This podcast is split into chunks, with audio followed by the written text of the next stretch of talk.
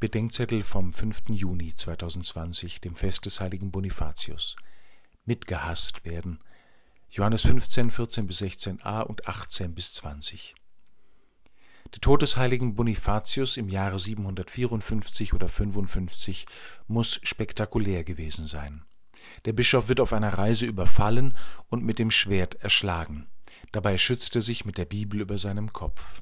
Die wird vom Schwert zuerst getroffen, bevor der Missionar unter den Schlägen niedergeht.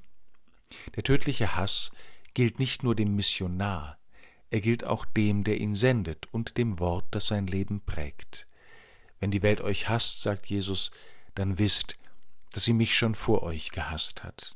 Wenn einer mal Christ geworden ist, dann geht es nicht mehr allein darum, dass Christus etwas für ihn tut.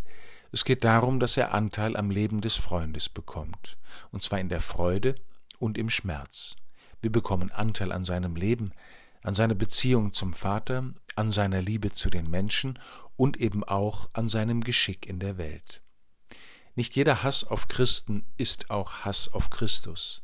Manch einer hasst die Christen, weil sie zu wenig Christen sind, oder die Kirche, weil er in ihr schlimme Erfahrungen gemacht hat. Wir dürfen den Hass um unserer Unglaubwürdigkeit willen nicht mit dem Hass um Christi willen verwechseln. Wir sollen die Ablehnung der Menschen weder fürchten noch suchen.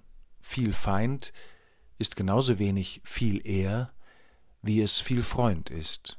Wundern wir uns nur nicht, wenn mit der Freundschaft Jesu auch mal der Hass von Menschen einhergeht, und bitten wir darum, mit Christus die Menschen wieder den Hass zu lieben.